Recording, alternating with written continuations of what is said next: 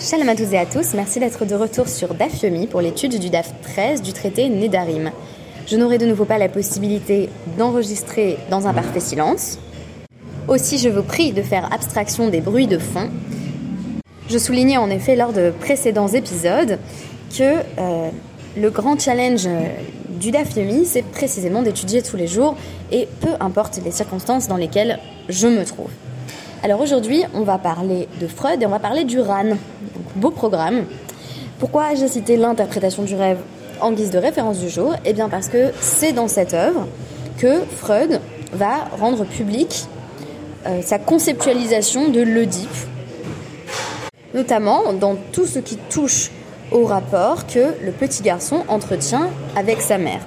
Il va alors citer la légende du roi Oedipe et le drame de Sophocle, pour évoquer un rêve incestuel enraciné dans les désirs infantiles.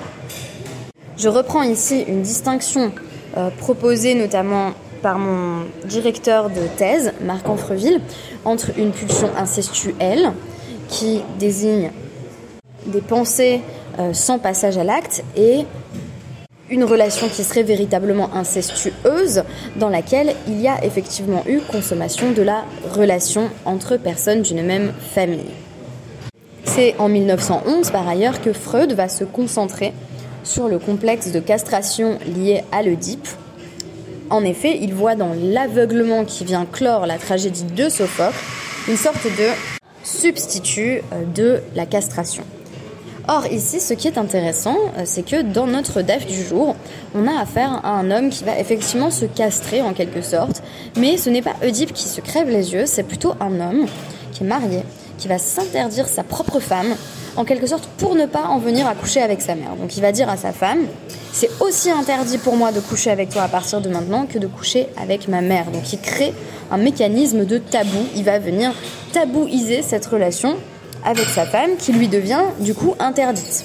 À moins que ce ne soit pas le cas, et c'est précisément l'enjeu de notre DAF du jour. J'aurais besoin pour comprendre ce DAF et cette problématique du commentaire du RAN. Donc je voulais dire quelques mots euh, au sujet de ce commentateur absolument essentiel, commentateur principal donc du traité Nedarim, au-delà même du Rashi, dont on n'est pas sûr qu'on puisse tout à fait l'attribuer à Rashi, Rabbeinu Nissim ben Reuven a vécu au XIVe siècle à Gérone, il fut donc euh, talmudiste et alariste. Son disciple le plus proche et le plus connu a écrit euh, sa, biographie. Il s'appelle le Rivache.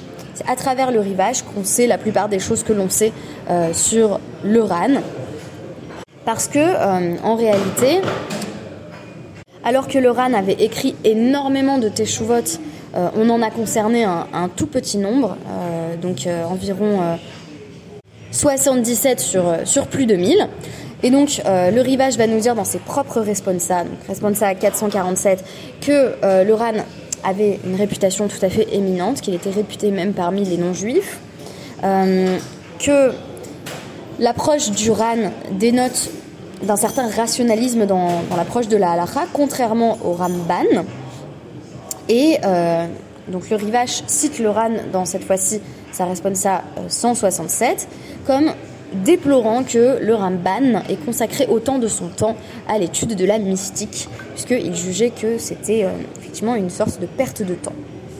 C'est donc avec le Ran que nous allons débuter l'étude d'un nouveau Pérec, qui s'appelle le Pérec Mutarin, euh, donc comme d'habitude en référence au premier mot de la première Mishnah du traité.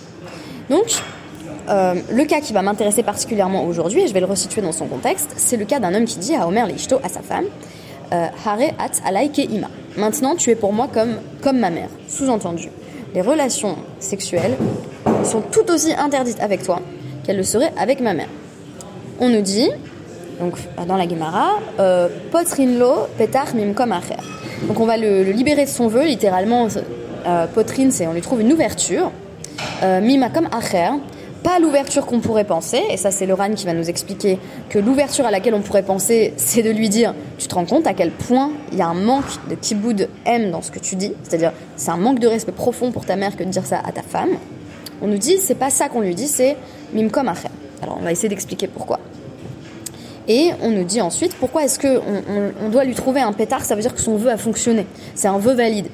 Et donc, c'est pour ça qu'on doit trouver une ouverture pour qu'il puisse être libéré de son vœu pour faire Atarat Nedarim. Pourquoi est-ce que on exige de faire comme si le vœu était euh, valide, alors que on va constater dans un instant que normalement il ne devrait pas l'être du tout? Chez l'eau, il y a lechar pour que il, ne fasse pas preuve de, légèreté d'esprit en la matière, c'est-à-dire de sorte que il ne se mette pas à, contracter euh, des vœux de façon inconsidérée. Il pourrait en venir à penser si on disait que euh, qu'on n'a même pas besoin de le libérer de ce vœu puisque c'est un vœu qui n'est pas valide. Il pourrait penser bon c'est bon quand on fait un vœu en fait ça engage pas vraiment et il euh, n'y a pas, euh, voilà, il a, pas finalement de, grande responsabilité vis-à-vis de sa propre parole. Alors, d'où sait-on que euh, le vœu Hare At Alaike Ima devrait ne pas être un vœu valide du tout? Donc, on revient à notre toute première Mishnah du Pérec. Le Tana dans notre Mishnah va nous donner un ensemble de cas où quelqu'un a voulu énoncer un Neder, un vœu, mais le Neder n'est pas valide. Je rappelle que le mécanisme du Neder, consiste à dire que quelque chose est consacré ou interdit, euh, comme, et on introduit une comparaison avec un élément euh, qui, pour faire très simple, est kadosh, donc est sanctifié, c'est-à-dire est séparé. Et c'est ainsi qu'on va s'interdire quelque chose.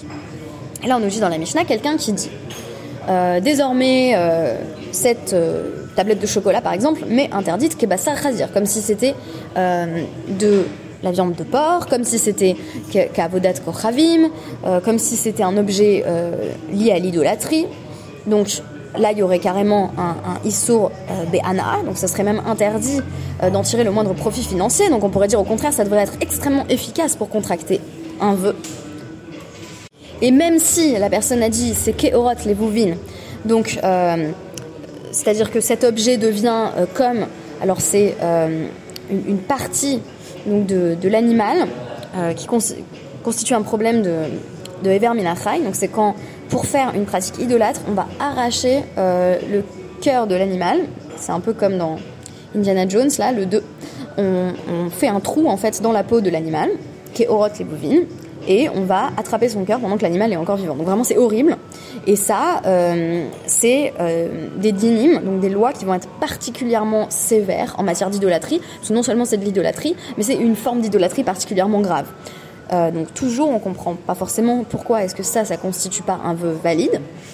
la Mishnah va également mentionner les névélotes ou tréfotes, donc le fait de dire que c'est comme une carcasse ou une viande qui, est impropre à la consommation, si on dit voilà tel objet devient pour moi comme des vélotes ou tréfotes, euh, ça ne fonctionne pas, ce n'est pas un vœu, ou euh, pas non plus si l'on dit euh, klish katim ou remasim, donc les, les, les, bêtes rampantes et grouillantes. Conclusion, tous les cas de la Mishnah ont en commun le fait que la personne essaye de s'interdire quelque chose en faisant allusion à des objets qui sont dans la catégorie de davar ha'asur. Donc c'est des choses que la Torah nous interdit de toute façon de euh, consommer ou de toucher. Et euh, la personne se trompe sur le mécanisme du Neder en faisant allusion à Davar Assour et non pas à Davar Nadour. Davar Nadour, c'est euh, une chose sur laquelle on peut faire un vœu. On donnait plein d'exemples à travers les dapim précédents, comme ben, un agneau qu'on pourrait sacrifier, ou dire qu'est korban ou la korban. Euh, donc désormais, cette tablette de chocolat est pour moi comme un corban. Ça veut dire c'est comme si j'avais fait le vœu de la porter en sacrifice. Et donc je n'y ai plus accès. Mais ça ne marche pas si on, essaye de s'interdire quelque chose avec le mécanisme de Davar à Assour.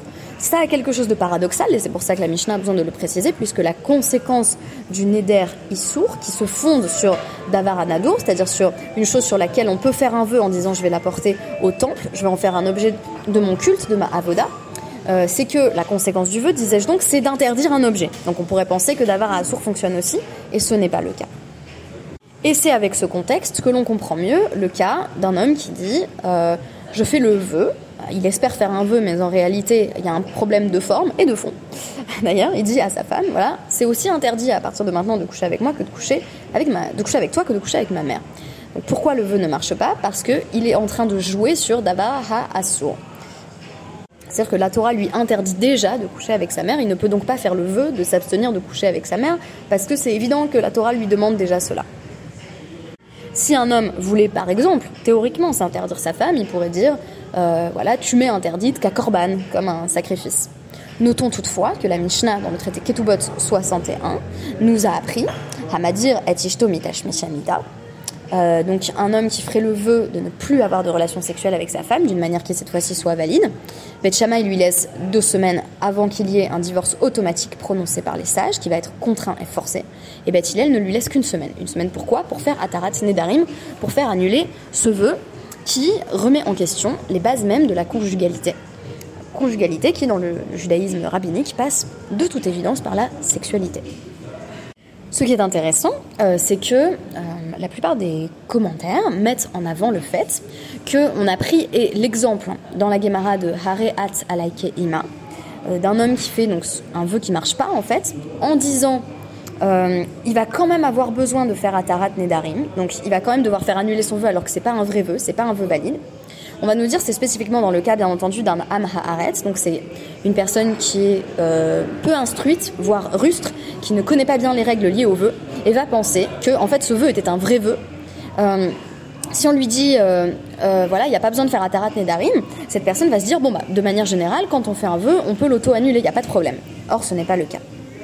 Donc, notre Guémara, quand elle nous cite le cas d'un homme qui dit Tu es maintenant comme ma mère, nous donne que un exemple de Dabara Assour, mais ça pourrait s'appliquer à n'importe quel autre cas de la Mishnah. C'est-à-dire qu'un homme qui a fait un vœu de ce type, on va le contraindre à faire annuler son vœu, alors même que son vœu n'est pas valide, de sorte que il n'en vienne pas à faire des vœux valides et à transgresser, là encore, euh, les vœux sur lesquels il s'est engagé. Je répète donc, de manière générale, un vœu contracté sur Dabara Assour, sur quelque chose que la Torah t'interdit déjà de faire, n'est pas un vœu. Et donc on n'aurait pas besoin de Ratat Nedarim.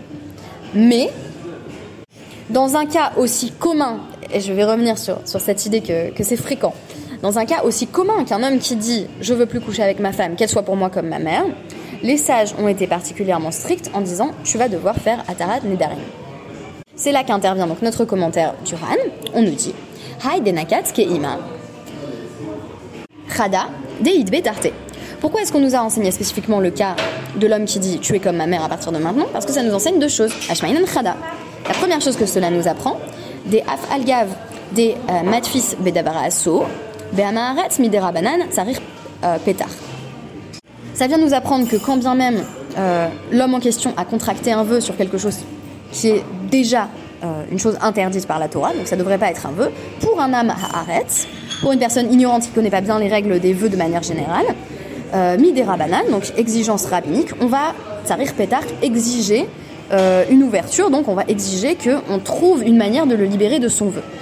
והשמעינן tout דצריך שיהיה ממקום אחר, aval ein potachin lo, bi chvod imo. Et on nous enseigne aussi qu'on va devoir trouver une manière de le libérer qui n'est pas le fait de dire franchement tu manques de respect à ta mère euh, en faisant un vœu pareil. Alors comment ça marche quand on libère quelqu'un de son vœu ou on trouve un pétard, une ouverture On va dire à la personne, euh, donc euh, le RAN l'explique d'ailleurs juste après, euh, yodea sheloye chvod leimecha, bechach lo haitan, euh, lo haitan oder. On dit à la personne, si tu avais su, en faisant ce vœu, à quel point tu allais manquer de respect à ta mère, t'aurais sans doute pas fait ce vœu. Et de manière générale, euh, quand on veut revenir sur un vœu, on va consulter un sage qui nous dit Est-ce que tu avais envisagé telle ramification de ton vœu? Est-ce que tu t'étais rendu compte que ton vœu impliquait ceci ou cela? Et en gros, les questions vont fusée jusqu'à ce que je réponde Ah non, non, je ne suis pas rendu compte que j'étais en train de m'engager sur ça. C'est à ce moment-là que le vœu peut être dissous. Le commentaire du RAN n'explicite pas ici pourquoi on n'a pas le droit de dire à cet homme Tu te rends compte à quel point il y a un manque de respect vis-à-vis de ta mère dans le vœu que tu as contracté. Apparemment, il va falloir trouver une autre excuse ou une autre justification. Par exemple, lui poser la question Est-ce que tu te rendais compte qu'en disant ça, tu impliquais que tu n'aurais plus jamais aucune relation sexuelle avec ta femme? Mais la mère doit en quelque sorte rester hors champ de cette question. C'est-à-dire qu'on essaye de minimiser le dip qui pourrait s'appliquer ici. À savoir que l'homme vient de comparer les relations sexuelles avec sa femme avec les relations sexuelles qu'il pourrait potentiellement avoir, mais n'aura jamais le droit d'avoir avec sa mère. Pourquoi a-t-il fait cela? Mais aussi, pourquoi l'Agmara nous cite-t-elle spécifiquement ce cas, alors qu'on nous a donné de nombreux autres exemples dans la Mishnah de choses qui sont interdites et sur lesquelles on ne peut pas formuler de vœux? Mipne chez Darko, l'Estor et Tishto, Mitor, euh. Réponse du Ran, parce qu'il est très commun, quand on se fâche contre sa femme, quand on a une dispute conjugale, de s'interdire son épouse euh, en raison de la colère. Ce qui est intéressant, c'est qu'à ce moment-là, l'homme, adulte d'ailleurs, se tourne naturellement vers ce qui lui semble le plus interdit, le tabou ultime, et va citer sa mère. Conclusion du RAN, c'est spécifiquement sur les vœux d'un homme qui désire s'interdire sa femme par la parole qu'on a exigé que euh, l'homme en question se fasse ensuite libérer de son vœu par un sage. mitor, metsuyan, kolkar, C'est pourquoi les autres vœux qu'un homme aurait contracté en citant un davara assour, en citant une chose interdite, qui ne sont donc pas des véritables vœux, on n'a pas fait de décret à leur sujet et on n'a pas obligé la personne qui aurait fait ce vœu erroné à se faire libérer de son vœu par Atarat Nedarim. Conclusion, Vehayinu, des Nedarim, des Recha, des Matnitin, Moutarin, les Gamré, qui des Aïta Bagmara. De sorte que tous les autres vœux qui sont mentionnés euh, dans la Mishnah, si on les fait, eh ben c'est pas des vœux. Donc Moutarin, ça veut dire finalement tu t'es pas interdit l'objet que tu pensais t'interdire en disant c'est comme de la viande de porc pour moi ce qui montre bien que le système des Nédarim ne fonctionne pas par tabou, mais par sanctification. Bien que le résultat puisse être à peu près le même, c'est-à-dire qu'on n'a plus accès à l'objet, comme si c'était interdit, en réalité, on procède par distanciation, euh, comme si on rendait une chose sainte. De plus, le Néder présuppose une action du libre arbitre.